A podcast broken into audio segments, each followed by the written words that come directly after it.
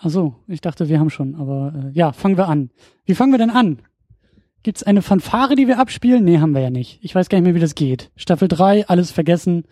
Ähm, Arne, mach mal. Alles vergessen, alles auf neu. So ist das im Superhero-Genre ja schließlich gängig. Können wir auch. Wir rebooten uns jetzt als Prequel-Sequel mit Continuity Error, aber jetzt noch nicht, weil ist ja noch äh, Folge 1 und äh, Staffel 3 und so. Pass auf, ich habe auch noch einen. Wir sind Days of Future Cast. Groß. Dafür erstmal ein Schluck Bier. Den kriegst du, den kriegst du. Prost. Und noch nicht mal vorbereitet. Ja, Arne, wir sind zurück. Wir waren gar nicht so richtig weg, vielleicht ein bisschen, aber wir sind Aber zurück. wenn wir jetzt von Continuity Errors sprechen, sind wir dann nicht The Cast Stand? Darauf erstmal einen Schluck Wasser. Oh Mann, oh Mann, oh Mann, oh Mann, oh Mann. Da merkt man schon, einen Monat haben wir ausgesetzt und die Karlauer, die müssen alle raus. Ja. Ja, ich meine, wir, wir podcasten bis zur äh, Podcast Lips. Nee, jetzt, nee, komm. Komm. Jetzt wird's langsam, jetzt wird's langsam schwierig. Jetzt, äh, ja. Ja. Gut, also X-Men First Cast. Und ab geht's. Die Zuschauer sehen gerade nicht dein verzogenes Gesicht. Ja, die Zuschauer vor allem. Ne? Schaut uns zu, wie wir Unsinn reden. Schön, Hanne, Tag. schön, schön, dass ihr wieder da seid. Bist du sicher, dass da nur Wasser drin ist? Also klare Flüssigkeit auf jeden Fall in dem Glas, aber ich habe ich hab ein bisschen Angst. Ich auch. Das ist das Schlimme. Ja, wo sind wir denn eigentlich? Wir sind im Jahr 2000. Der Millennium Bug ist nicht passiert. Alle leben noch. Ja. Kino. Wobei ja, glaube ich, da irgendwie auch so eine Texttafel eingeblendet wurde, die, glaube ich, sowas gesagt hat wie in einer nicht allzu weiten Zukunft. Also der Film ist aus dem Jahr 2000, aber die Handlung ist, glaube ich, so 2001 vielleicht. Oder 2030. Nee, das ist zu weit weg. Es sieht ja im Grunde genommen auch noch alles aus wie jetzt. Bis Ja. auf die Flugschiffe, die sie da haben. Ja, die hatten, haben ja auch nur die, die X-Menschen. Genau.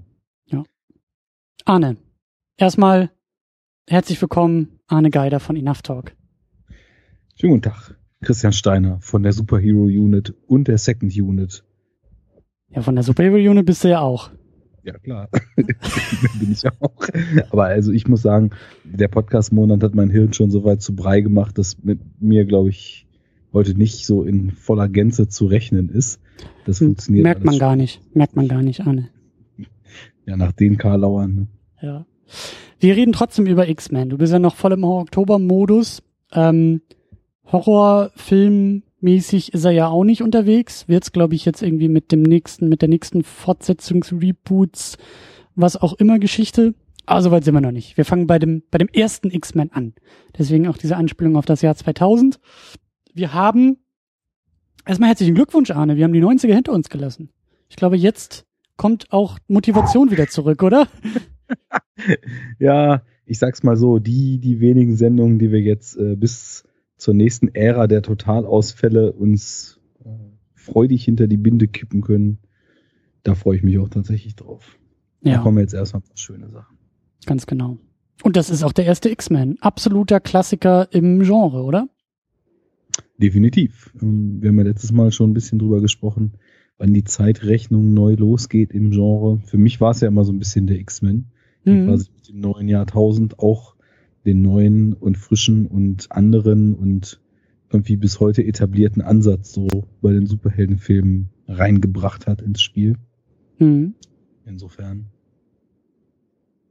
Ja, absolut. Ich meine, wir hatten da ja letztes Mal so ein bisschen auch schon über Blade gesprochen, also in der deutschen Version natürlich, bei dem wir ja auch schon gemerkt haben, oh, der ist ja, der, der, der bereitet schon mal ein bisschen was vor. Der ist ja auch schon mal ganz gut. So, die Quatschzeit von Shaquille O'Neal als Stil ist vorbei und Spawn haben wir auch hinter uns gelassen. Mit Schwung Mhm. sind wir jetzt bei den X-Men angekommen und die sind ja wirklich, ähm, ja, die reaktivieren das Genre erneut, die ähm, bringen auch, ja, was machen sie denn? Irgendwie bringen sie auch schon so eine gewisse Bodenständigkeit hinzu. Ne, das wird ja Nolan immer so zugesprochen, aber ich finde hier bei den X-Men sieht man das auch schon so langsam, dass da eben jetzt äh, Spandex ausgetauscht wird gegen Lederjacken zum Beispiel.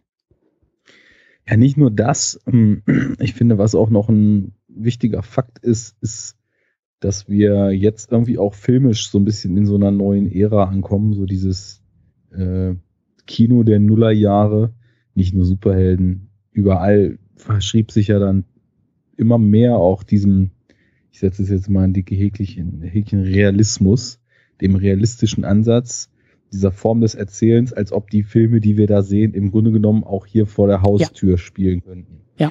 Und äh, wenn man jetzt nochmal einmal kurz Revue passieren lässt, oder wie man auch sagen könnte, ähm, den Schmerz nochmal heraufbeschwört der letzten Monate, Blade mal ausgenommen, dann waren das ja schon immer eher so eindeutig fiktive Welten, in denen diese Filme gespielt haben. Ja. Gerade die Batman-Sachen und auch Spawn, der sollte in unserer Welt spielen, aber das war alles irgendwie total abgedreht und diese, diese düsteren Gegenden, wo er dann da teilweise landete, das war alles so eindeutig fiktiv und der, das ist jetzt eben ein ganz anderer Ansatz. Also wir sind in einer Welt, die natürlich auch teilweise verzerrt ist, aber doch äh, sehr stark die unsere sein könnte und eben auch darauf angelegt ist, so zu wirken, als sei es die unsere. Und da muss man ja auch sagen, ähm, also wir haben in wirklich Ausführlichkeit vor, wann war das denn? Vor zwei Jahren, glaube ich, über den X-Men gesprochen. Genau, das wollen wir nochmal pluggen. Genau. Äh, drüben bei dir im Enough Talk Podcast Enough Talk. Mit Daniel haben wir über Spider-Man, X-Men und war da noch was zwischen? Ja, generell so Superheldenfilme der Nuller Jahre. Also deswegen, ähm, das, das war auf jeden Fall was, was ich definitiv ansprechen wollte und auch auf die Sendung tatsächlich verweisen würde weil was inhaltlich äh, den Plot des Films und so weiter ausmacht, ist das ein Podcast, den haben wir schon mal aufgenommen. Und deswegen, ähm, ich weiß nicht, ob du generell so ein bisschen was dazu sagen willst, äh, was in Zukunft zu einem Podcast hier passiert, aber das, das sparen wir diesmal definitiv aus und äh, auch in nächster Zeit wird es wahrscheinlich dann ja mehr um, um so generelle Genre und äh, übergeordnete Themen geben. Aber hier wäre es nun wirklich redundant, quasi denselben Podcast nochmal aufzunehmen und nochmal jede Plotwendung zu besprechen. Genau, ja. Also wir hatten im Vorgespräch so ein bisschen für uns abgeklärt, mal gucken, wie sich das so in den nächsten Wochen äußern wird. Ähm, und besser gesagt in den nächsten Monaten, dass wir ein bisschen vielleicht weg von konkreten Filmbesprechungen gehen äh, und die vielleicht ein bisschen einkürzen und uns ein bisschen mehr so auf diese Genrebesprechung äh, konzentrieren. Ich meine, wir haben jetzt mit dieser Sendung, sind wir bei Ausgabe 21, also wir haben jetzt diese Grundlage, glaube ich, ganz gut uns erarbeitet, so wo das Genre irgendwie herkommt, was da so für Tropes irgendwie drinstecken. Also da haben wir schon viele Grundlagenarbeit gemacht. Und ich glaube, jetzt können wir die langsam auch mit den Filmen, die da auf uns zukommen, äh, richtig gut anwenden. Und ich glaube, das wird in den nächsten Ausgaben ein bisschen mehr darum gehen, diese Sachen anzuwenden. Ja. Und ähm, können wir hier auch schon mal gleich machen. Also klar, wir reden auch immer noch über den Film. Aber ich finde, dass so diese ganze Stimmung, dieses, wie du sagst, das spielt vor der Haustür, das erdet diese ganze Superhelden-Thematik, das zeigt sich einfach schon in den allerersten Szenen. Ja, in den allerersten Momenten, wenn da so ein, ein Junge im Konzentrationslager von seinen Eltern getrennt wird und dieser ganze Film mit dieser Szene öffnet. Ja. Also das ist jetzt hier nicht Shaquille O'Neal, der locker flockig irgendwie nochmal, äh, weißt du, so ein drei, drei Punkte Korb wirft und damit irgendwie die Hood äh, durchgentrifiziert.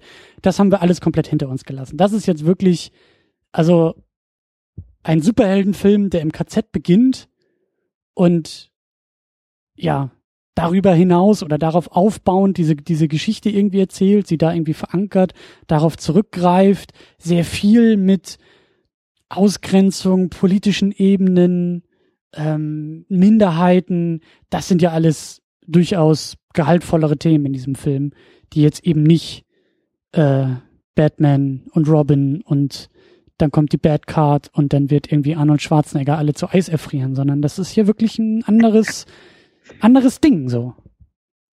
Definitiv.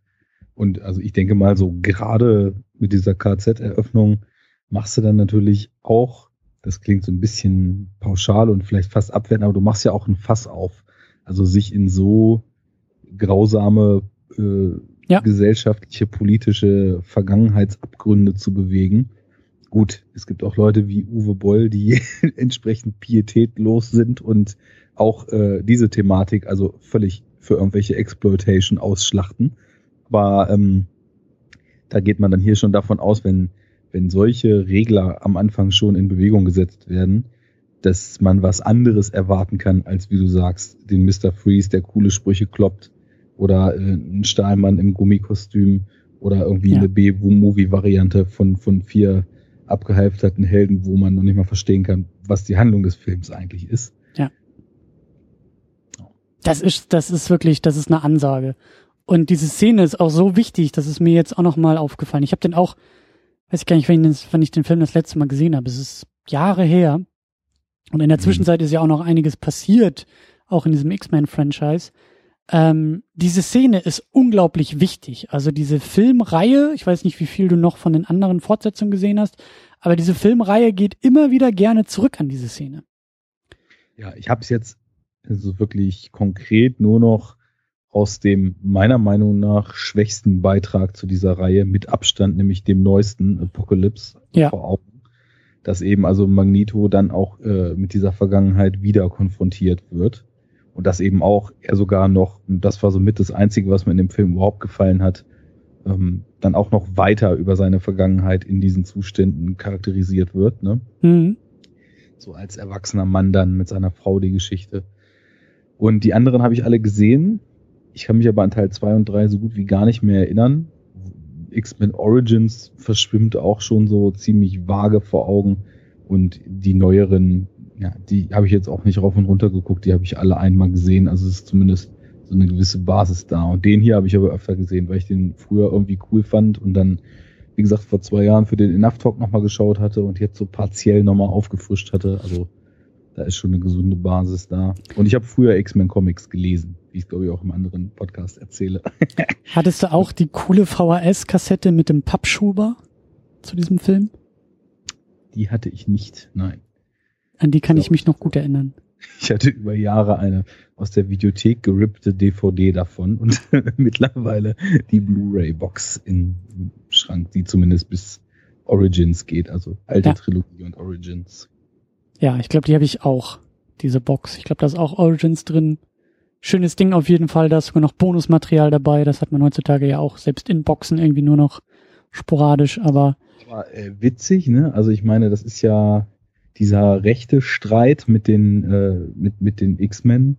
Jetzt musst du mich nochmal aufklären. Fox ist es ja, genau. die, die haben. Und ich habe gerade so bei dem Label das Gefühl, dass teilweise, also selbst bei so Mainstream-Filmen, nenne ich es mal, doch noch, also für die Verhältnisse, dass es jetzt nicht irgendwelche von Liebhabern gemachten Sammlereditionen sind, schon oft okayes Bonusmaterial bei ist. Also da gibt's auch andere Labels, äh, da beschränkt sich das Ganze dann auf Trailer-Show und das war's. Mhm. Ja. ja. Naja, gut, aber du hast völlig recht, äh, das ist, ist ein Kernstück der Reihe und ist auch für die Charakterisierung, also eigentlich für alles, was Magneto dann in seinem Leben und in diesen Filmen und so weiter tut, ist das ja die absolute Basis. Hast du den First Class mal gesehen? Ja. Da ist das ja auch sehr, sehr wichtig. Also da wird diese Szene, glaube ich, sogar rekreiert. Ich glaube, dass sie sie irgendwie nochmal nachstellen. Ich glaube, es geht sogar, sogar weiter in dem Film. Ich glaube, hier wird, wird der junge Magneto ja einfach nur zur Seite geschafft und abgeführt. Und ich glaube, in First Class sehen wir dann, wie er da bei so Nazi-Experimenten gequält wird, um da seine Fähigkeiten irgendwie zu schärfen und sowas. Äh, hatte er da nicht auch, glaube ich, so eine Münze irgendwie noch von damals, die er dann immer mit sich rumgetragen hat? Das war doch in Days of Future Past, wenn ich mich nicht irre wo diese Szene noch ausgeweitet ist. Nee, in Days of Future Past glaube ich nicht. Da ist er ja nur kurz dabei, weil sie da in der Zukunft sitzen. Und äh, ja, da fängt's an. Also wenn man die alle ja. einmal gesehen hat und es sechs Filme gibt, ne, dann ja, kann man das auch gerne mal durcheinander schauen. Aber genau, ich meine, wir kommen ja auch nachher nochmal zu all diesen Filmen. Aber halten wir wirklich fest, äh, diese Szene hat immense Wichtigkeit für das Franchise, für die X-Men-Reihe so sehr, dass man sich da immer wieder selber dran abarbeitet und langhangelt. Aber fürs gesamte Genre oder, oder auch für, für, für den Tonfall dieses Filmes ein sehr gelungener Kniff, um uns gleich zu zeigen, hier ist nix irgendwie mit lustigen Spandex-Anzügen, sondern hier geht's eher zur Sache. So. Ja, vor allem, wenn du dir mal überlegst, was haben wir denn für Villains bis jetzt gehabt? Ne? Ja, ja. Das waren also entweder immer so überzeichnet, verschobene oder komplett irre des Irreseins wegen oder einfach so, so total verzerrte Figuren. Und das Schöne ist ja bei dieser ganzen Reihe, da kommen wir später noch zu, dass er in seinen Motivationen und in seiner Denkweise halt hochgradig ambivalent wahrzunehmen ist und man ihn immer auch irgendwie nachvollziehen kann. Und ja. das geht halt alles auf dieses kindliche Extremtrauma zurück. Und es ist ja, es ist ja verständlich, ne, wenn jemand, wenn jemandem sowas passiert, dass er halt einen Hass auf die komplette Menschheit entwickelt und äh, dann eben bei den, bei den nächsten Anzeichen dessen wieder äh, angegriffen und ausgelöscht werden zu sollen, dann natürlich völlig am Schlappen dreht. Und das, das finde ich als Willenmotivation mit Abstand das Beste, was bis jetzt so eigentlich in, ich meine, die anderen Geschichten, selbst in deinen heißgeliebten Superman-Filmen. Was, was, was, was? Jetzt wollen wir ja aber nicht die dritte Staffel hier mit bösem Blut anfangen. Formulier es gerne aus. Ja, also selbst da, ähm, ein Sott, der, der kommt, weil er irgendwann mal auf Krieg programmiert wurde oder ein Lex Luthor, der halt irgendwie Geld will. das. Ja. Ne? Also ja. da ist dann die Psychologie dann hier einfach ja deutlich greifbarer und auch emotional treffender formuliert. Ja, und du hast du hast doch recht. Also da könnte man vielleicht auch schon so einen neuen Bösewicht-Typus aufmachen mit Magneto, nämlich den Opportunisten. Also der, der, der ambivalente Opportunist vielleicht. Der, ähm, weil ich den jetzt neulich äh, schon gesehen habe, der neue Tor, Loki, ist ja auch so ein Kandidat. Ja. Eigentlich irgendwie der Gegenspieler, aber wenn es irgendwie so in sein Kram passt und in der Situation irgendwie ihm hilft, ja, dann hilft er auch mal dem guten Tor irgendwie weiter, nur um ihn dann im nächsten Moment wieder in den Rücken zu fallen. So. Mhm. Und das ja. gefällt mir eigentlich so als Grund Bösewicht-Typus schon ganz gut. Wie du sagst, wir haben sonst immer so klare Verhältnisse und manchmal auch ein bisschen zu einfache Verhältnisse, was das alles angeht. Aber da halt so einen dazwischen zu schieben, der sagt, naja, ich, ich, ich spiele so lange mit, bis äh, ich dann meinen eigentlichen Plan wieder verfolgen kann. So und so ähnlich ist Magneto ja auch in den späteren Teilen der Reihe. Ähm, und zumindest, wenn er da irgendwie als Gegenspieler herhält, dann können wir ihn zumindest immer irgendwie nachvollziehen. Und das gefällt mir gut. Mhm.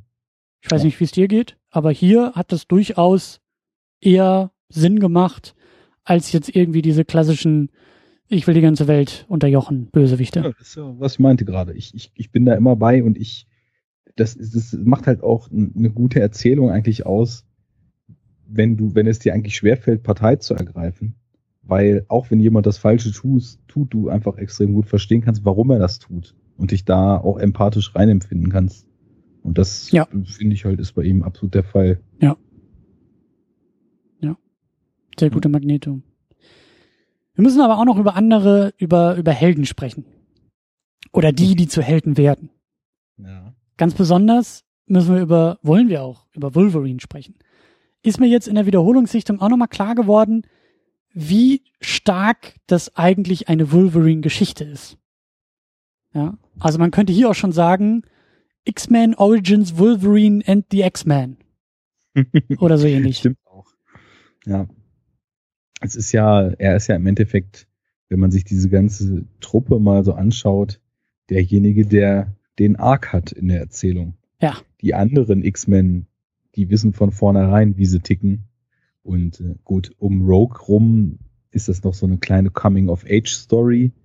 Aber diese, wie ich ja immer so als Positivbeispiel und mich dann auch selber darüber wundere, dann anführe, diese, diese Iron Man-Geschichte äh, aus dem ersten Iron Man-Teil wohlgemerkt. Mhm. Ähm, vom Arschloch zum, zu demjenigen, der dann doch irgendwie das Richtige aus Überzeugung tut. Das äh, finde ich hier eben auch ganz schön. Er ist so der, also. Bei Wolverine. Ja, ja, genau. Also, er will ja eigentlich nur seine Ruhe und irgendwie abgeschieden erstmal sein Leben leben und möglichst äh, sich mit gar nichts konfrontieren aus Vergangenheit etc. Wobei seine Erinnerung ist ja sogar weg am Anfang, ne? Ja. Also an vieles, ja. Ja. Er hat so diese ja, Träume, aber mehr auch nicht.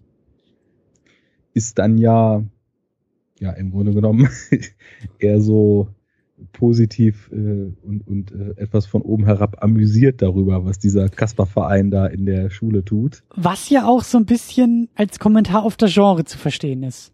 Ne? Also er ist ja derjenige, also er ist, er ist das Vehikel für uns als Zuschauer, aber er ist auch irgendwie so das Vehikel in dieses Genre, weil ja, hier 70er Superman in seinen knallbunten äh, Unterhöschen, die er da irgendwie drüber zieht, das war noch voll okay. Dann Batman in seinem knalligen schwarz-gelben Anzug plus Batmobil plus irgendwie Pinguin plus irgendwie Joker Bösewicht, das hat er ja auch so seine Absurditäten. Und jetzt kommt hier so ein Wolverine durchgestolpert, der auch sagt, sag mal Leute, habt ihr sie irgendwie noch alle? Hier Cyclops und irgendwie Storm und was ist dein Name hier? Roll, Rollstühlchen oder was ist hier los? Plus eben dann ja auch dieser wirklich irgendwie schon fast legendäre Kommentar von wegen, äh, ja, nix hier mit äh, gelben Spandex-Anzügen, sondern hier schön schwarzes Leder. So, das ist irgendwie alles und so ist eben ja auch Wolverine unterwegs, der auch sagt, hab ja auf diesen ganzen Kasper-Verein gar keine Lust und ihr meint jetzt irgendwie hier die Superhelden spielen zu wollen, aber ich will meine Zigarre, ich will meinen Whisky und ich will meine Ruhe haben.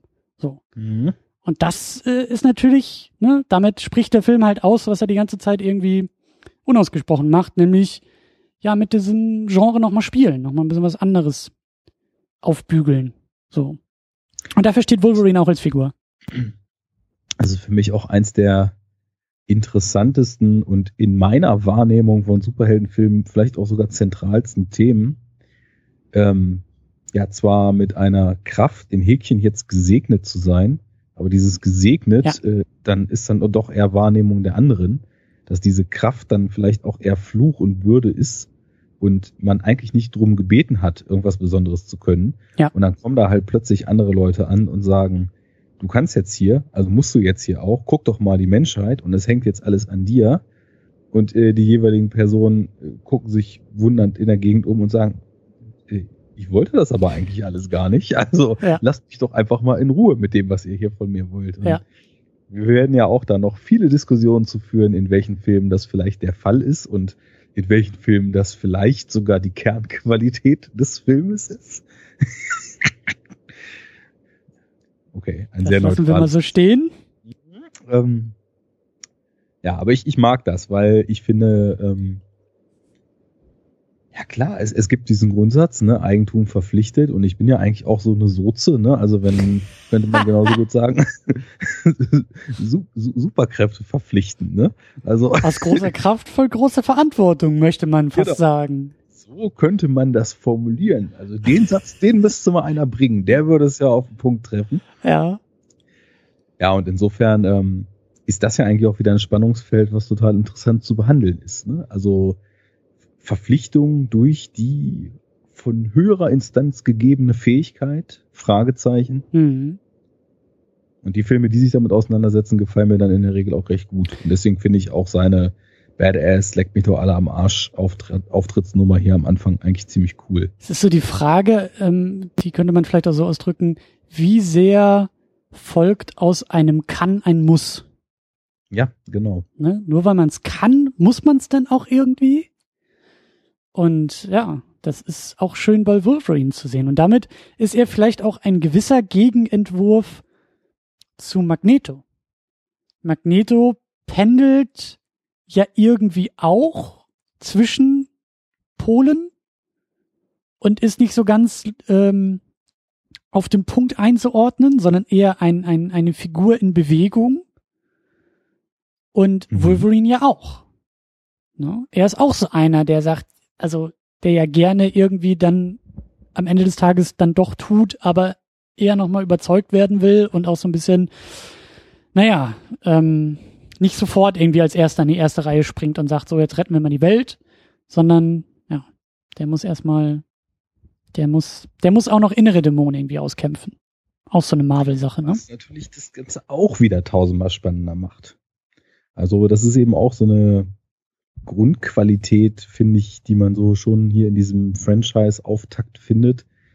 Na klar, also bei Wolverine, ähm, das wird jetzt nicht komplett in die Tiefe erforscht, was da eigentlich in seiner Vergangenheit los war, aber die Andeutungen reichen auch schon. Und ähm, so entsteht da eben so eine vielschichtige Figur auch eben draus. Und ja. das ist ja was, was wir, sagen wir mal, in den letzten Wochen, Monaten etc. nicht unbedingt so häufig vorgesetzt bekommen haben. Ja. Meistens hat man sich ja eher gefragt, warum sollte diese Person dieses oder jenes eigentlich tun? Auch da, wenn, wenn wir da zurückgehen an den ersten Superman, das ist eine Frage, die gar nicht erst gestellt wird.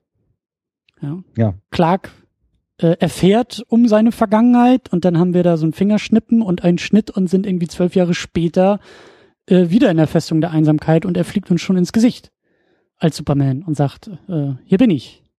Wo sind die Katzen? ne? Ja, ist ja so. Also Natürlich. das war ja auch der große, der große Ansatz von Zack Snyder bei seinem Man of Steel, dass er ja genau das äh, mal beackern wollte. So, woher kommt der Typ eigentlich zu dieser Überzeugung oder zu dieser Heldenhaftigkeit? Die fällt ja nicht vom Himmel. So. Und hier, ähm, ja, hier ist das ein zentrales Thema. Muss ich noch sagen, ich wäre jetzt auch schon wieder zu Zack Snyder gekommen, weil ich hatte nämlich den ersten Batman jetzt erstmal im Kopf und dachte mir, ja, da ist natürlich figurenmotivationstechnisch auch deutlich mehr angesagt, als es jetzt in den etwas schlechteren Varianten des Genres so der Fall war. Eltern verloren, Hass, Trauma, Zweifel etc. und dann eben so der Kampf dagegen.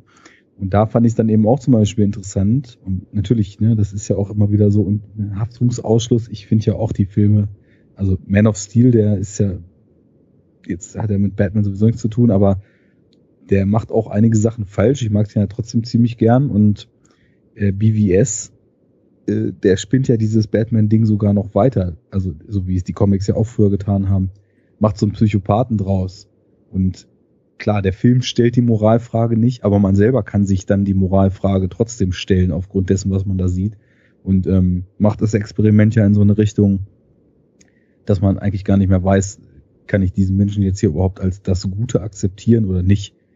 Und soweit ist es natürlich bei Wolverine nicht. Der ist einfach nur so ein raubeiniger, knurriger Typ, ja, der halt gern seine Zigarre raucht und seine Ruhe hat. Mhm. Und ähm, ich habe bei ihm am Anfang nicht das Gefühl, dass er auch gefährlich ist für diejenigen, die ihm da, äh, die ihm was bedeuten, eventuell später im Film. So weit geht's dann eben nicht. Aber trotzdem, ja, es, es kommt was Vielschichtiges bei raus. Da will ich drauf hinaus. Ich neige mal wieder zum Ausholen. Es ist ja auch schon spät. Es ist ja auch schon spät. Aber ähm, hast du mal den Logan gesehen aus diesem Jahr? Leider noch nicht. Der Abgesang. Das ist auf jeden Fall auch ein Film, den ich jetzt so, bevor wir dann wieder unseren Jahresrückblick machen, der mhm. mit in diesem Moment dann angekündigt ist, äh, noch auf jeden Fall aus diesem Jahr aufholen möchte, weil ich äh, da, also ich habe Video-Essays darüber schon gesehen, obwohl ich den Film noch nicht gesehen habe. Mhm. Und das schien mir doch, also jetzt völlig unabhängig davon, ob ein guter Film hinten rauskommt, keine Ahnung, aber in den Motiven, die er behandelt und in den Fragen, die er stellt, sehr, sehr interessant und sehenswert zu sein. Ja, und ich äh, habe den halt im Frühjahr äh, geguckt. Gutes halbes Jahr ist das auch schon her. Und muss echt sagen, ähm, dass mir jetzt auffällt mit dem ersten X-Men, wie sehr der Logan eine wunderbare Klammer setzt. Also das mhm. ist natürlich ein wunderbares Ende, aber dass das so eine deutliche Klammer ist, dass sich da teilweise echt Momente spiegeln oder so ein Widerhall finden und irgendwie ja 17 Jahre später ähm, nochmal in anderer Konstellation, aber mit ähnlicher Bedeutung auftauchen. Das ist total schön. Also die Beziehung hier zwischen ihm und Rogue finden wir in ähnlicher Fassung halt auch in einem Logan wieder. Und, und damit zeigt sich umso mehr, was hier auch angedeutet wird beim ersten X-Men, dass ähm, Wolverine halt auf der Suche nach Familie, nach, nach Zugehörigkeit irgendwie ist. So, das, mhm. damit, damit kriegst du ihn ja aus seinem Grumpy-Modus rausgekitzelt, wenn du ihm das Gefühl gibst, Teil einer Sache zu sein oder Teil einer Familie zu sein oder eben auch sich um Familie kümmern zu können. Und das ist ja hier auch schon mit Rogue gegeben.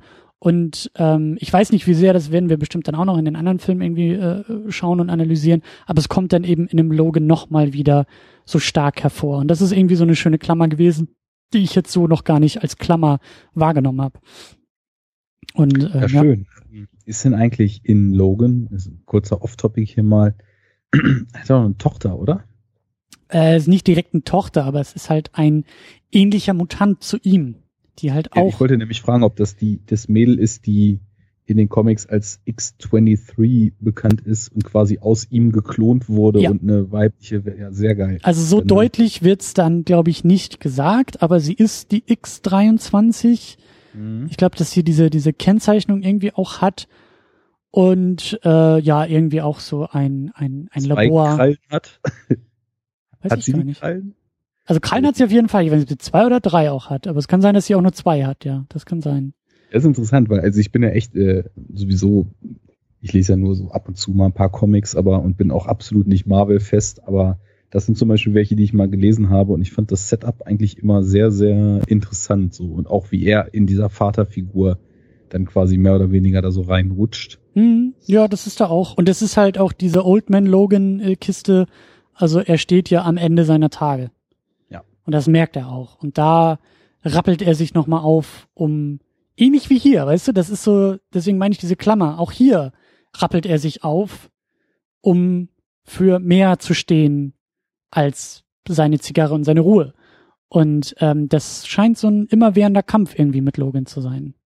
Also den er mit sich selbst austrägt, dass er immer wieder irgendwie ähm, mehr will. Und wie gesagt, so dieses, dieses Zugehörigkeitsding. Ich glaube nämlich auch, dass das hier schon so ein bisschen durchkommt. So albern, wie er das alles findet und so quatschig, wie das mit den X-Men und den ganzen Kostümen und den ganzen Rollen und den ganzen Namen und so ist, ähm, da gehört er irgendwie schon hin. So, Schön. ja. Sehe ich genauso. Er gehört dahin. Ja. Und ähm, ich muss auch sagen, dass so, als ich jetzt dann eben nochmal reingeschaut hatte, er ist natürlich, also ich, ich war mir ganz klar, ich wusste so, dass, dass er die tragende Rolle spielt. Ich wusste auch, dass Rogue im ersten mehr oder weniger noch so mit ihm diese Verbindung eingeht und diese, dieses Hm. durch, allein durch den Anfang, dass sie da in der Bar zusammenstoßen, erstmal zusammen unterwegs sind, später wieder aufeinandertreffen und gegen Ende dann auch noch diese Szenen haben. Aber das sind schon die zwei, die natürlich jetzt neben Professor X und Magneto noch am meisten mir in Erinnerung geblieben sind. Also so eine Leute wie Sabertooth oder Toad, dass die in dem Film vorkommen, die waren für mich dann auch äh, so, so ein bisschen ein besserer 0815 Scherger eigentlich noch. Hm. Mystique nicht, die ist, die ist natürlich auch allein aufgrund ihrer echt coolen Fähigkeit zumindest so, dass man sich immer an sie erinnert, aber das, was so charakterlich hängen bleibt, ne, da habe ich wirklich so diesen Arc von Wolverine und diese Ja. Coming-of-Age-Geschichte und diese Selbstfindung, Suche, Suche nach der eigenen Identität von Rogue am meisten im Hinterkopf. Und weswegen ich darauf komme, ist nämlich bei Rogue Suche nach Identität, Identität etc., um so ein bisschen auf diese übergeordneten Thema in dem, Themen in dem Film zu kommen. Ja.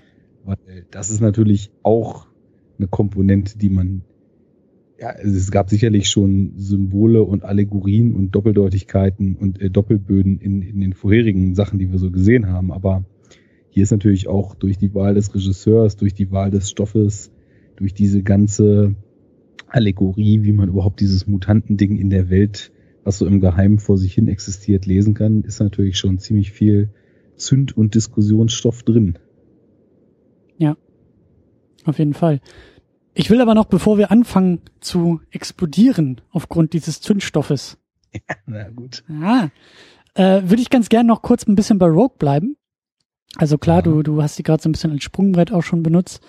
Ähm, bevor wir da ankommen, ich finde es ähm, auch sehr bemerkenswert für das Genre, für diese, für diese Thematik, für diesen Stoff, in dem wir uns ja bewegen, der ja immer irgendwie kindlich und pubertär ist. Ja, das, äh, klar, das kann man auch komplett davon loslösen und dann bist du irgendwie bei Zack Snyder. Aber ich glaube, da sind wir uns auch ziemlich einig. Gerade auch so das Comic-Medium, Comic-Filme, Superheldenfilme, das ist schon irgendwie zielgruppentechnisch, ne? Eher in Ja. den Bereichen unterwegs.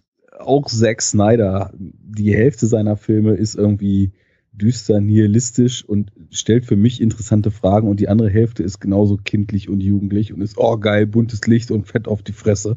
Also von, daher, Ja. ich glaube, das macht vielleicht auch diese Schizophrenie seiner Filme aus und diese gespaltene Wahrnehmung, dass da eben äh, das Geprügel für den 14-Jährigen sowas von prominent drinsteckt und dann irgendwie die große Existenzfrage geschwungen wird. Das, das passt nicht so richtig zusammen, ja. Ja. Aber wir sind uns einig, das steckt da irgendwie drin, so in der Materie. Ne? Und da dann auch hier, ich meine, das ist, äh, lass mich kurz überlegen, es ist die erste Szene nach dem KZ, ja, der Sprung in die Gegenwart, wird, glaube ich, auch über Rogue gemacht. Ja, wir kommen da an, in ihrem Zimmerchen, ja, schön irgendwie äh, Coming of Age, ich im Jugendzimmer von ihr und wie sie da, glaube ich, mit ihrem Boyfriend äh, Reisepläne schmiedet. Mhm. So. Und dann, äh, ja, dann wird's ein bisschen verklemmt und dann kommt man sich so ein bisschen näher und dann tauscht man da so einen ganz süßen, unschuldigen Kuss aus und auf einmal beginnt so das Unheil und äh, wie du ja auch gesagt hast, so diese Allegorien, die da ja auch gemacht werden, beginnen halt irgendwie in der Pubertät, ja, das Anderssein als Teil der Pubertät. Das finde ich auch bemerkenswert, dass das so deutlich und klar gemacht wird hier bei X-Men, weil ja oft in diesen Stoffen gerne so eine Power Fantasy drinsteckt. Ja, ja, natürlich. Pubertät ist irgendwie die Zeit des sich Veränderns und in der Regel eine sehr unangenehme Zeit, bis man dann so als Erwachsener da herauskommt und auf einmal irgendwie sich verändert hat. Und da ist ja so eine Power Fantasy immer ganz, ganz schön, ja, als, als Eskapismus, ja. Und dann hast du halt irgendwie das Kostüm, ja, Spider-Man wird gebissen, aber damit wird er dann endlich nicht mehr der Nerd, sondern ist der strahlende Held. So. Hm. Das hast du hier halt nicht. Hier nee wird sozusagen auch das, was schon immer drin geschlummert hat, deutlich gemacht, um dann eben so ein bisschen kommentiert zu werden, weil es ist kein heroischer Moment, dass die Pubertät ein heroisches sich verändern ist, sondern im Falle von Rogue ist das etwas Traumatisches und es bleibt traumatisch. Und wie du gesagt hast, sie verändert sich in etwas, was ihr zur Last fällt. Und eben nicht eine Power Fantasy ist, sondern sie ist ja äh, lange Zeit, eigentlich bis zum Ende des Filmes, eine sehr unglückliche Figur aufgrund ihrer neuen Fähigkeiten, weil sie das halt eben nicht als Fähigkeit sieht. Ich glaube sogar der dritte geht ja so weit, dass sie, glaube ich, der eine der ersten ist, die sich diese Fähigkeit wieder wegnehmen lässt, weil sie sagt, es war nie etwas Positives für mich oder der, der, wie hieß er, ich glaube, Beast in, in First Class mit seinem, mit seinem Fellkostüm, ja, der auch gesagt hat, das ist, ich habe, ich habe da nichts von, sondern ich werde halt schräg angeschaut und ausgestoßen. Und das finde ich schon sehr bemerkenswert, dass, dass hier X-Men ähm, ja, irgendwie das Zielpublikum so adressiert. Um es mal so auszudrücken. Ja, es, es bricht halt auch, ähm, ja, wobei dazu muss man sagen, diese, was du eben ansprachst, diese, diese wirklich äh, Ausbruchs- und Eskapismus-Fantasie konkret für Teenager.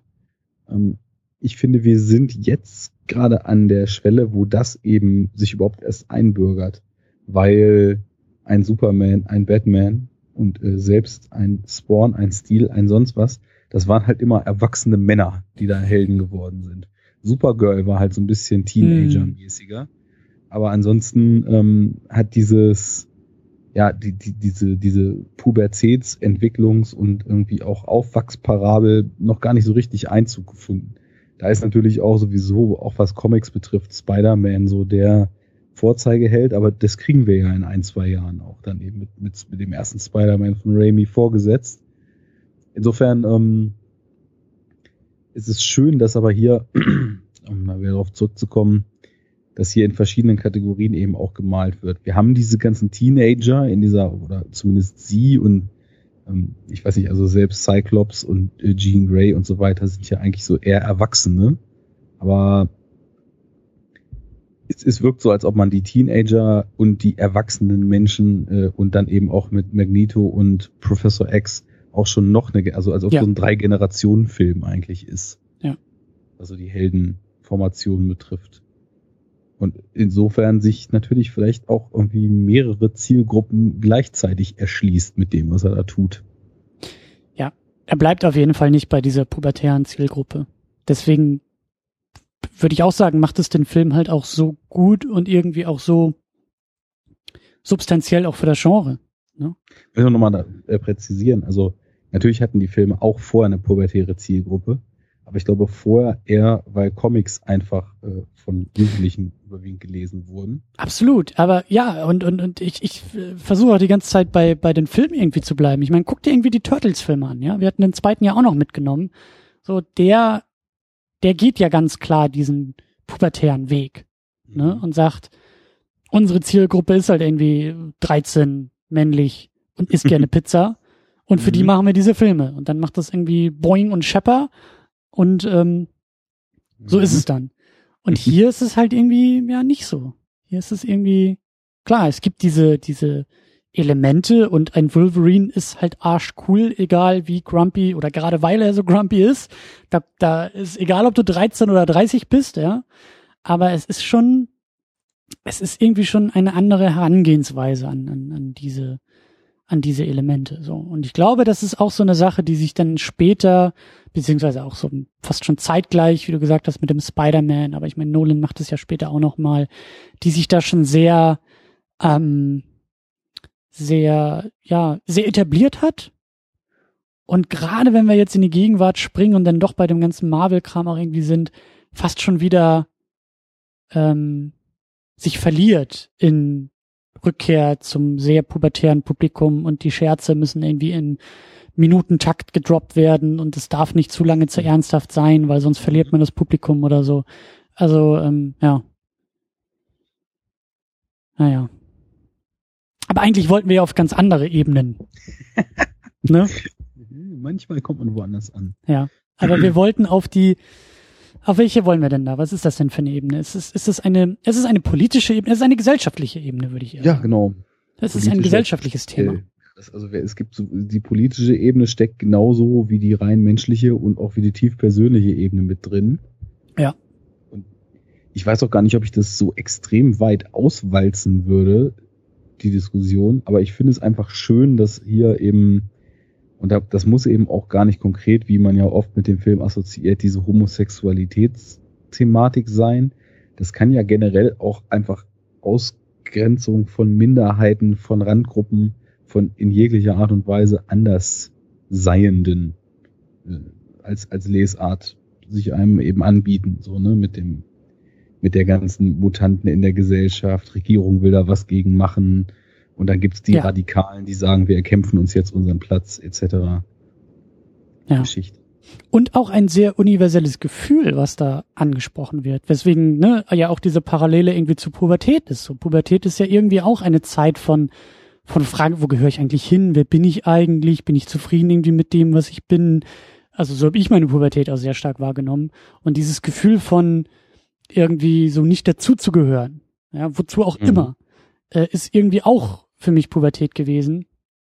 Und da ähm, findet sich natürlich ganz viel Nährboden bei den X-Men. Klar, das lässt sich dann natürlich noch so großgesellschaftlich halt immer weiter weiter dehnen, beziehungsweise ähm, ähm, vergrößern, aber so dieses, das ist halt das Schöne, dass halt in diesem, in dieser Ebene, in diesem ähm, Scope, der da aufgemacht wird, halt auch so etwas wahnsinnig Universelles drinsteckt, womit sich halt Genau. irgendwie jeder identifizieren kann. Wollte ich gerade sagen, das kann eben jeder so lesen, wie er möchte. Das war eigentlich auch nur das, was ich damit meinte, als ich eben sagte, man muss es ja nicht als Hom- Homosexualitätsparabel nun hundertprozentig lesen, weil das spielen eben viele Faktoren eine Rolle.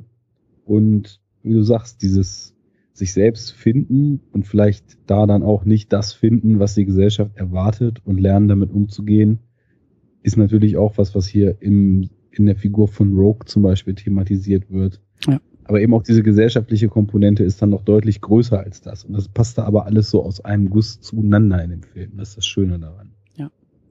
Ganz genau. Klar, und man muss diese, diese äh, Ebene nicht sehen, aber natürlich kommt man auch nicht drum herum. So. Also, Brian Singer ist ein schwuler Regisseur, der Ian McKellen als Magneto mit dieser Thematik wohl auch geködert hat. Also, der irgendwie auch in Interviews gesagt hat, dass ihn genau das daran gereizt hat. Äh, Ian McKellen ist ja auch äh, schwul und äh, kämpft eben auch schon seit Ewigkeiten so für die Gleichberechtigung. Und Mhm. ähm, ja, das ist natürlich, also da finde ich, ist das auch schon bahnbrechend für das Genre, dass auf einmal in, im Jahr 2000 diese Ebene mitgenommen wird. Es wäre jetzt zu viel gesagt, das ist jetzt äh, sozusagen alles, worum es dem Film geht. Ne? Dazu ist es irgendwie dann doch universeller gesprochen, aber schon deutlich angeklungen, würde ich sagen. Ja. Und gerade auch die Fortsetzung, die macht ja dann noch mehr draus. Da gibt's dann ja wirklich diese Szene, wo sie dann irgendwie als X-Men-Truppe zurückkommen zu den Eltern eines Jungen, der die oder diese Eltern haben den Jungen ja verstoßen, weil er eben ein Mutant, aka vielleicht homosexuell ist. Und diese ganze Szene ist, ist ja total geil. Da werden wir auch noch drüber sprechen, wie sie da dann alle irgendwie im Zimmer stehen, bei Mutti und bei Vati und äh, so nach dem Motto, ach, und ihr seid jetzt auch alle so wie unser Junge und sowas. Also da gibt's ganz, ganz tolle Momente noch. Also die, mhm. die Fortsetzung, glaube ich, setzt da noch mehr drauf. Aber hier ist es halt auch so dieses, ähm, auch eine politische Dimension, eine politische Gleichstellung, auch, auch äh, politische Reden gibt's auch, die halt auch sagen, wir haben Rechte und wir sind, wir sind hier und wir sind da und wir wollen gehört werden und die Gegenseite, die sagt, pff, ihr gehört kontrolliert und nicht mehr. So, ihr seid eine Gefahr und äh, ihr bedroht unsere Ordnung und sowas. Das ist schon, da steckt da irgendwie schon alles mit drin und das ist ähm, ja irgendwie irgendwie schon auch wichtig und relevant, dass das auf einmal so damit reinkommt. Ne? Und irgendwie ist es auch eine schöne, ja, schöne Gegenbewegung, würde ich es noch nicht nennen, aber ein schöner Bruch mit dem, was wir eigentlich schon festgestellt hatten in, in verschiedenen zuvorigen Episoden, dass dieser konservative Geist der Superhelden oft innewohnt, ja. hier ja total auf den Kopf gedreht wird. Ja, stimmt. Das ist ja eigentlich genau das Gegenteil und setzt sich ja für fortschrittliches Denken, für Toleranz und für Veränderung für Wandel ein. Ja.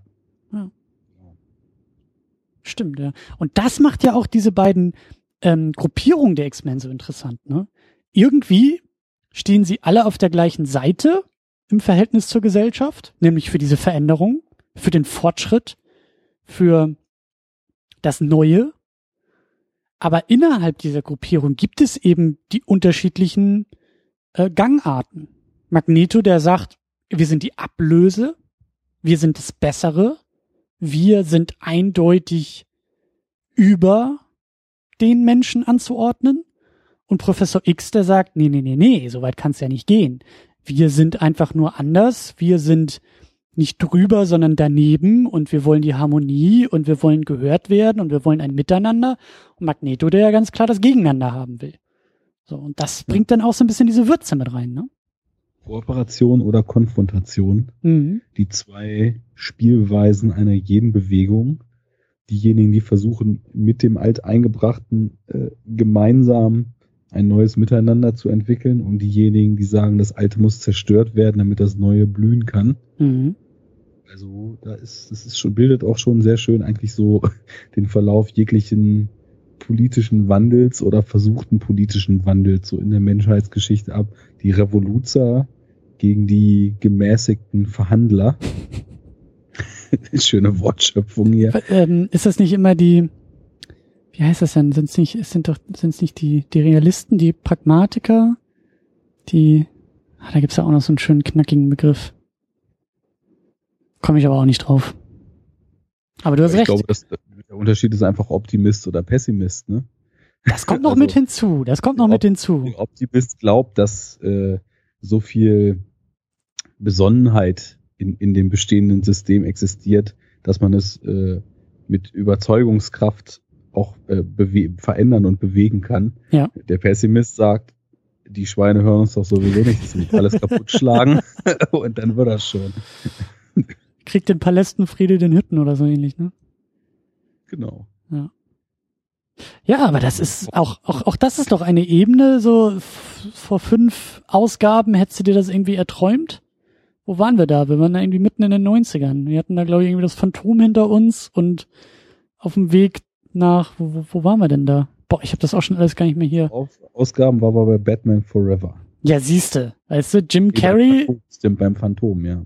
Hättest du das gedacht, dass da auf einmal irgendwie, also klar, du wusstest ja, worauf es hinausläuft, aber so, so stimmungsmäßig, weißt du, Mitte der 90er irgendwie großer Quatsch, Fantastic Four, ja, ein Film, der gar nicht erscheinen sollte, und dann haben wir auf einmal irgendwie so sechs Jahre später den, den, den X-Men. Aber tatsächlich, äh, ich hatte X-Men immer so als ersten Film gesehen, der tatsächlich dann auch in diese Richtung geht und deswegen hatte ich diesen Cutter gesetzt. Aber mir wird's jetzt auch noch so umso klarer, dass das eigentlich mit Blade tatsächlich schon losging, dass wir unseren mhm. Staffelstart eigentlich schon mit Blade hätten machen müssen, weil Blade verhandelt ja im Grunde genommen auf völlig andere Art und Weise dasselbe. Auch die Existenz von, von Grüppchen, da waren es eben eher so diese Subkulturen, die wir damals diskutiert haben. Und hier sind es ja. eben Gesellschaftsgruppen. Äh, im Schatten des Normalen, irgendwo im, im, im Zwielicht und äh, verhandelt, wie eben es da ja auch genauso diese zwei Fronten, die wir gerade diskutiert haben, gibt. Die einen versuchen sich einzugliedern, die anderen versuchen mit einem lauten Knall irgendwie für ein neues System zu sorgen und inso, insofern hat der Film trotz seiner teilweise deutlich reißerischen Szenen und äh, ja, sage ich mal, noch einen deutlich höheren Genreanteil, der einfach durch mhm. Überwältigung und Atmosphäre punkten will, trotzdem ähnliche Gedanken zumindest in sich, die natürlich weniger stark ausformuliert sind. Aber er ist auf jeden Fall auch in die Richtung so zu lesen. Insofern passt das auch, wie du mich überzeugen wolltest, dass es mit Blade eigentlich schon losging. Ja. Haben wir das auch glatt gezogen. Jetzt müssen wir die eigene Geschichtsschreibung noch umschreiben, aber naja. Wir retconnen unseren eigenen Podcast später sowieso in einer Tour. Äh, das stimmt. Das stimmt. Ähm, übrigens so als, als kleine Randnotiz, ähm, finde ich das hier auch schon ganz schön. dass da will ich im Laufe der X-Men-Besprechung noch immer mal wieder drauf gucken, wie herrlich ähm, undogmatisch hier mit Kanon gearbeitet wird. Also, mhm. was da ja die späteren Filme irgendwie so rausmachen und wie sie da manchmal irgendwie umbesetzen und auch innere Widersprüche aufbauen, weil der Sabertooth ist doch hier der Bösewicht, der Wolverine da doch da irgendwie aus seinem Truck zieht. Und in ja. X-Men Origins Wolverine wird er doch als sein Bruder irgendwie komplett andere Besetzung, irgendwie auch komplett anderen Hintergrund, äh, weißt du, dargestellt. Ähm, ich weiß gar nicht mehr, was, was, was, was da noch los war. Also, da ist. Aber das war doch, glaube ich, dass sie äh, quasi in der Vergangenheit dann auch tatsächlich mal sehr eng waren und sich dann halt aufgrund dieser ganzen Geschichte, die Wolverine widerfahren ist und weil Sabertooth da auf der falschen Seite stand, dann doch verworfen haben. Genau, aber, aber trotzdem ist halt irgendwie so da kein, in meinen Augen irgendwie kein organischer Übergang der Besetzung, der Ästhetik dieser Figur zu erkennen. Oder wenn du irgendwie auch hier, ich glaube, Kitty Pride wird ja so so ein bisschen scherzhaft beiläufig irgendwie etabliert, weil sie da, glaube ich, durch die Wand laufen kann. Und irgendwie zwei Filme später gespielt von Ellen Page. Und also das meine ich halt, weil es, es gibt andere Filme und gerade auch in der Gegenwart, wo ich das Gefühl habe, je populärer auch Superheldenfilme sind und je erfolgreicher sie sind, desto mehr wird da, also gerade aus diesen Fankreisen ja auch immer diese, diese Kanonkeule geschwungen, weißt du? Und hier bei diesen X-Men-Filmen ist es halt so, ja, wenn es halt nicht irgendwie, das ist so Simpsons Kanon, weißt du? So, da ist das Haus der Simpsons immer genau dort in der Stadt verortet, wo der Gag am besten funktioniert. Ja? ja. Weißt du, so, wir schreiben jetzt irgendwie einen Witz, da muss das Haus direkt neben dem Atomkraftwerk stehen. Ja, dann machen wir das halt. Und genauso gehen die X-Men, glaube ich, vor. So, ja, es ist halt egal. Wir brauchen jetzt die Action-Szene. Wie auch immer irgendwie Professor X da im Rollstuhl gelandet ist oder später irgendwie seine Haare verliert oder so.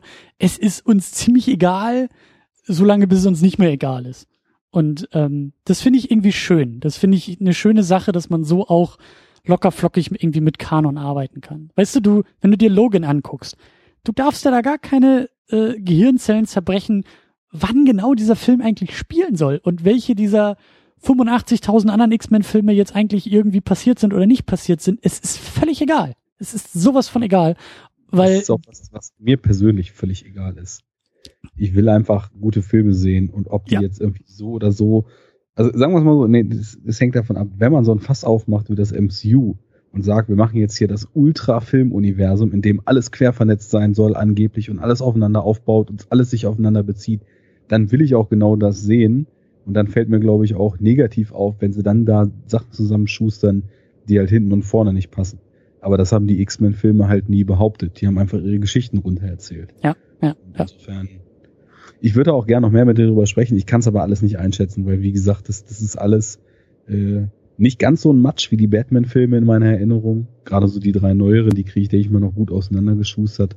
Aber ja, da, auf jeden Fall. Da kommen wir, da kommen wir auch noch drauf zu sprechen, wenn es dann soweit ist. Das ist so meine Hoffnung, dass wir bei jedem Film irgendwie so ein paar Sachen rausgreifen können und sagen können, ach, weißt du noch übrigens, und im letzten Film irgendwie anderer Typ, irgendwie 20 Jahre jünger und das funktioniert hier gar nicht, dass es die gleiche Figur ist, aber es ist egal.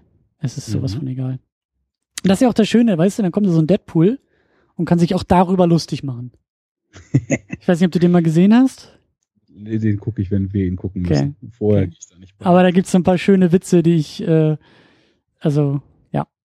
Funktioniert nicht alles in einem Film, aber die besten Witze, finde ich, sind die, die irgendwie das Genre und die eigene Filmreihe kommentieren. Aber gut, da werden wir ja auch noch dann drauf zu sprechen kommen. Wenn wir dann an dem Punkt sind, wo ich nur noch mich auf allen Vieren zum Mikro schleppe, wenn die nächste Folge ansteht und sage, oh, das war gerade Fantastic Four und jetzt schon wieder Deadpool. Hätte ich doch niemals Ja gesagt. Nein, nein, nein, nein, das ist ja das Schöne. Zwischendurch kommt immer so ein komischer Zack Snyder-Film, der muss dann so ein paar Monate für dich halten in der Motivation. Da, dann. da schlepp ich, da musst du mich dann irgendwie aus dem, ja. Das Schlimme ist ja auch, man denkt so, der Zenit äh, des Erträglichen ist ja längst überschritten und irgendwann muss er wieder bergauf gehen. Und dann kommt so ein Justice League Trailer halt, ne? Was heißt, was, was heißt das? Das heißt, dass ich glaube ich, was Big Budget Blockbuster, die ich selten hübsch finde, betrifft, noch nie einen so hässlichen Film gesehen habe. Okay. Alter Falter. Unser, unser hochgeschätzter Dennis twitterte, My eyes, my eyes, I can't see anymore. Und oh mein Gott. Ja. Also wer da fürs Visual Design, naja, das kommt von anders. Komm, lass uns mal, lass uns mal eine Kurve kriegen. Ja. Ich will die Kurve, ich will die Kurve gerne noch zu unserem Magneto schlagen. Mhm. Der hier gleichzeitig das Klischee des Bösewichten und vor allen Dingen des Bösewichten im dritten Akt mit Bravour erfüllt, aber dennoch irgendwie auch nicht erfüllt. Weil ähm, viel Kritik am Superheldenfilm der Gegenwart, besonders auch in den Marvel-Filmen, ist so dieses, da kommt der Bösewicht und da kommt so ein Laserstrahl, der in den Himmel schießt und der will die ganze Welt vernichten. Und Magneto, sag ich ja, irgendwie so auf dem Papier geht's in die ähnliche Richtung. Er sitzt da in seiner komischen Apparatur, um da irgendwie den Laserstrahl zu erzeugen und den halt irgendwie über äh, Alice Island oder was es da ist, irgendwie hinwegziehen zu lassen. Aber gleichzeitig ist es halt nicht ganz so banal Blödsinn, weil er dann doch noch ein bisschen was anderes vorhat. Ja, es geht mhm. nicht darum, irgendwie jetzt alle zu X-Men zu machen oder jetzt äh, so hier Amazing Spider-Man, ja, alle jetzt in irgendwelche komischen Echsenwesen zu verwandeln in New York City oder so, sondern es geht halt darum, ähm, im politischen Kampf äh, sozusagen die Gleichberechtigung oder das, wie soll man sagen, das Verständnis für die eigene Sache zu erzwingen. Ja, indem er einfach das Gegenüber zwangsläufig zum, zum Gleichen macht. Ja, um es konkret zu sagen, er will ja dafür sorgen, dass alle politischen, ich glaube, Staatsführer, die da irgendwie versammelt sind für irgendeine so Rede oder Konferenz oder was das war, die will er doch alle mutieren. Die will mhm. er alle zu nicht direkt X-Men machen, weil X-Men ist ja das, was da bei Professor X in der Schule rumrennt, aber er will sie halt alle zu Mutanten machen, um dann ähm, den politischen Kampf, den er führt, ähm, ja, in eine ganz andere Situation zu bringen. Ja, ja. Es gibt doch keine bessere Art und Weise, den ultramaskulinen, testosterontriefenden, homophoben Bro vorzuführen, als seine latente Homosexualität zutage zu fördern. So, so würde ich das jetzt mal sagen. Und ich habe dir minutenlang in die Augen geguckt und ich habe gemerkt, da, da hat gerade was in dir gearbeitet. äh, den hast du vorbereitet. Aber ja, das ist es doch, oder? Ja, es ist, ich habe immer so ein bisschen das Gefühl, ähm, dass das einfach äh, auch total schön so die Realität abbildet. Dieses, ähm, ja, sie, sie fürchten das, was sie nicht kennen, also machen wir sie zu ja. dem. Ähm, ja, das, das äh, ist ja auch immer so eine Sache, also wie viele Leute, die sich gegen etwas wenden, unterdrückt vielleicht dieser Sache entsprechen, aber aufgrund gesellschaftlicher Konventionen, fehlgeleiteter Erziehung, Selbsthass etc. diese Sache nicht ausleben können. Und äh, auch da steckt wieder die Symbolik natürlich in diesen Filmen drin. Also wie viel projizierter Hass auf XY ist einfach nur Selbsthass, weil man vielleicht selber mehr dieser Sache entspricht äh, oder diejenigen mehr dieser Sache entsprechen, als sie sich eingestehen wollen. Ne? Und vor allen Dingen. natürlich hinkt so ein bisschen, weil man ist halt jetzt in dem Film hier Mutant oder nicht Mutant, ne? Ja. So, man kann nicht unterdrückter Mutant sein. Aber davon abgesehen sind wir nicht alle ein bisschen Mutant, ne? Also Das ist es ja gerade. Es ist vor allen Dingen das Unverständnis, ne? So wie du gesagt hast, die, die, es ist ja eine urmenschliche Eigenschaft, das zu fürchten, was du nicht kennst. So. Da kommen ja auch sehr, sehr viele real existierende politische Probleme einfach her. Und ähm, das wird hier halt gewaltsam, ja, typisch, typisch Schurke, typisch Bösewicht im Superheldenfilm, wird halt gewaltsam dieses Verständnis äh, herbeigeholt, indem ne, die Leute halt eben auch ähm, in diese in diese Lage geholt werden, in diese Position geholt werden. Und deswegen meine ich, auf dem Papier, ne, wenn man jetzt jetzt einfach so von oben betrachtet, ist das halt der typische Superheldenschurke, der den gleichen Quatsch abzieht, den er irgendwie gefühlt seit 20 Jahren und auch die nächsten 20 Jahre so abziehen wird in dem Genre. Aber äh, unter der Haube ist dann doch ein bisschen mehr los. Ja. ja. Und das geht einfach einher mit dem, was wir vorhin schon sagten, dass, dass seine ganze Charakterisierung und seine ganze Motivation einfach deutlich nachvollziehbarer und, und stärker ist, als man das häufig erlebt hat. Absolut. Und auch da noch ein, ein kleiner Punkt, der mir ganz wichtig ist bei dem Film. Der ist auch gar nicht so riesig.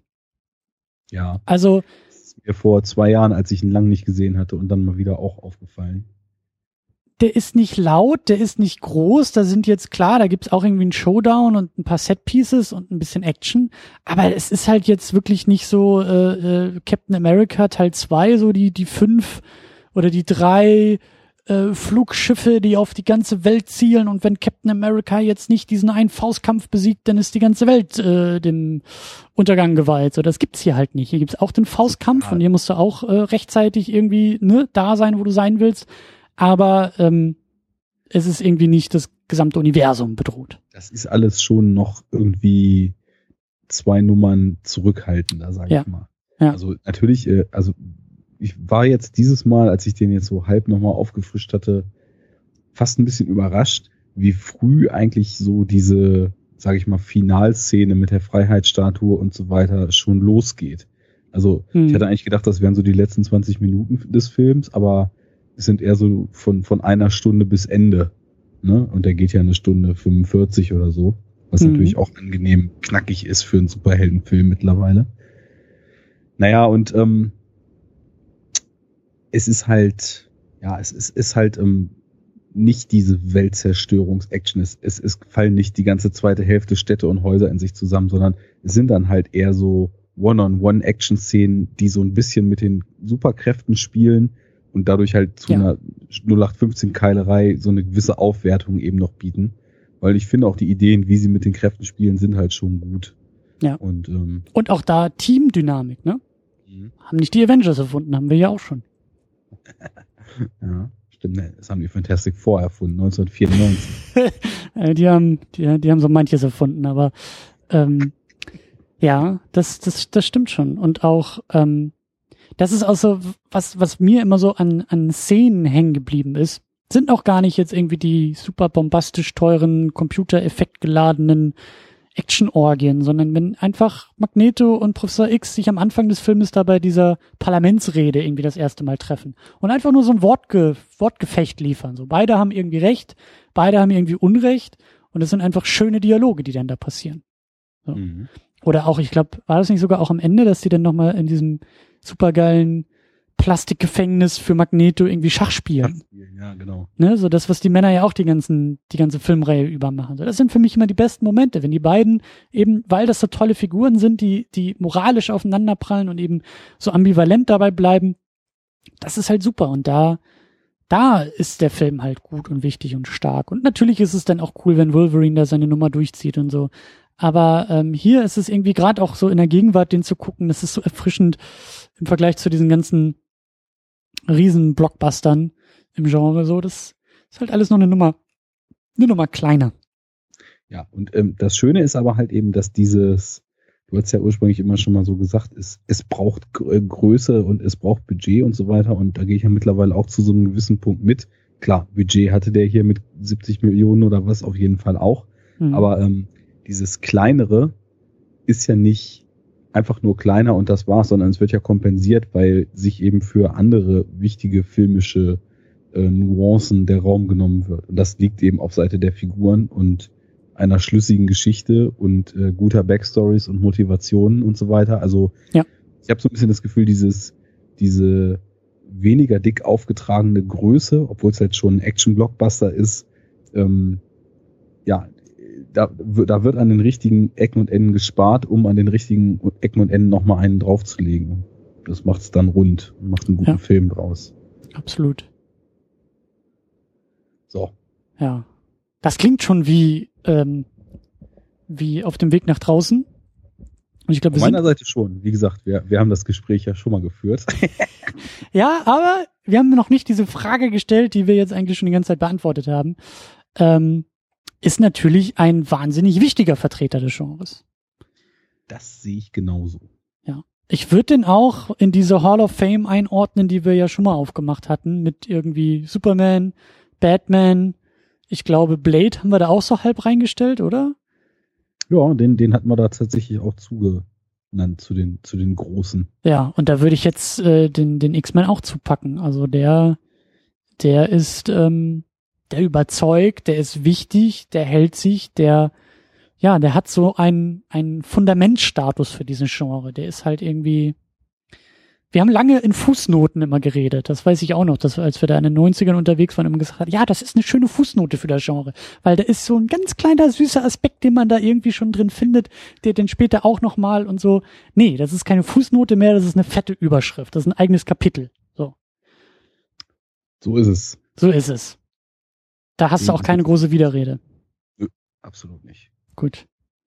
Schade. Ich dachte, wir könnten jetzt hier irgendwie auch noch so ein so ein Magneto Professor X äh, Modus irgendwie aufmachen.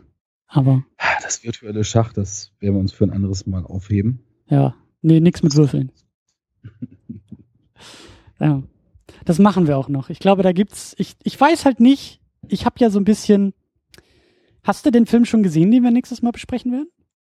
Ja. Den kennst den, du schon. Den habe ich damals im Shyamalan-Hype nach Six Sense ah. sogar freudig erwartet und dann relativ zügig im Kino gesehen. Ja, dann, dann, äh, dann, dann bin ich noch gespannter auf das Ganze, aber dann, äh, ja. Ja, vor allem wird das interessant, weil es jetzt auch äh, interessante Entwicklungen im doch äh, sehr, sehr von Höhen und Tiefen bestimmten Werk dieses Regisseurs gab. Mhm. Und gerade die jüngsten Entwicklungen, mhm. wie du das vorhin so schön zu Logan gesagt hast, bilden auch so einen gewissen Klammerschluss. Aber mhm. dazu dann nächste Woche mehr. Ja, ich freue mich drauf. Unbreakable steht auf dem Speiseplan, auch im Jahr 2000. Ähm, ein, also ich erwarte einen, einen wichtigen Film, ein, ein, einen durchaus großen Vertreter, der aber gar nicht so groß in Erinnerung geblieben ist der, glaube ich, mhm. schnell und leicht übersehen wird und wurde, aber, das wird zu meinem Plädoyer fürs nächste Mal, der eigentlich sehr, sehr stark ist für auch das, was wir hier tun. Nämlich, ja, ein Superheldenfilm. Und, ja, äh, genau. Das ja. ist mir damals gar nicht so richtig bewusst geworden, aber gerade deshalb finde ich es auch interessant, was wir dann da so rausholen.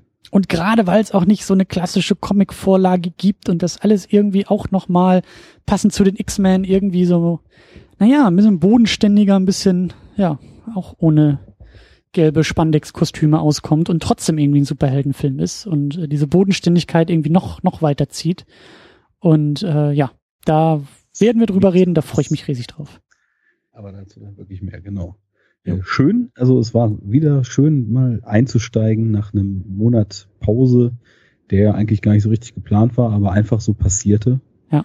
Ähm, da fehlte was. Und jetzt geht's wieder regelmäßig weiter. Jetzt können unsere drei Hörer 50 äh, sich dann auch freuen und wieder lange Kommentare schreiben. Wir bitten darum. Mhm. Alles klar, dann äh, fliegen wir in die Nacht und sagen bis zum nächsten Mal. Ja, tschüss. 阿辉